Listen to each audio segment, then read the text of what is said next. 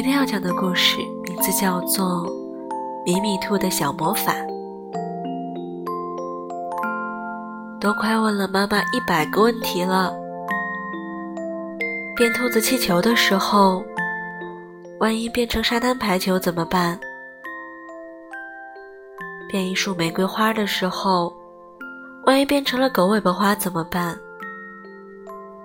如果我表现得很糟糕？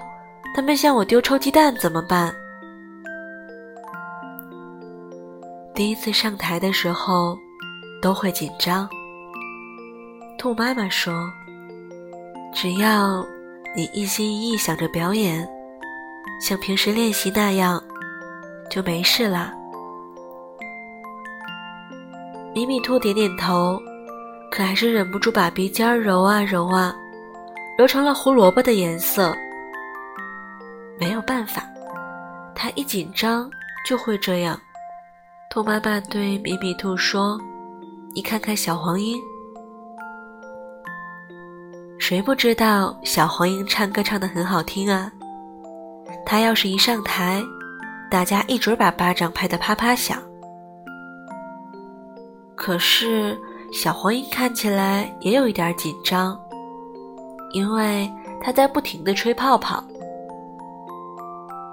米米兔记得小黄莺说过，它紧张的时候喜欢吹泡泡，吹上一百个就没事了。兔妈妈对米米兔说：“你看看小棕熊，谁不知道小棕熊小号吹的超级棒啊？它要是一上台，大家一准把巴掌拍得红彤彤。可是。”小棕熊看起来也有一点紧张，因为它在不停地擦小号。米米兔记得小棕熊说过，它紧张的时候喜欢擦小号，擦上一百遍就没事了。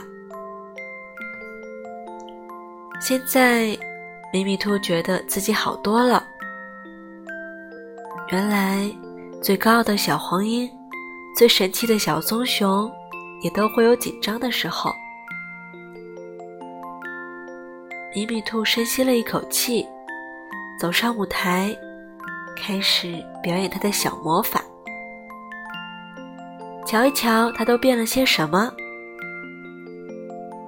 他从空帽子里变出一只白鸽子，他从空盘子里变出一个小面包，他从半空中。抓来一条长长的彩带，它可真棒。米米兔也出了一点差错，在他想变出一束玫瑰花的时候，真的变出一把狗尾巴花。不过，那有什么关系呢？今天的故事讲完了，月亮姐姐感冒了，希望你要注意保暖。最近天气变化大。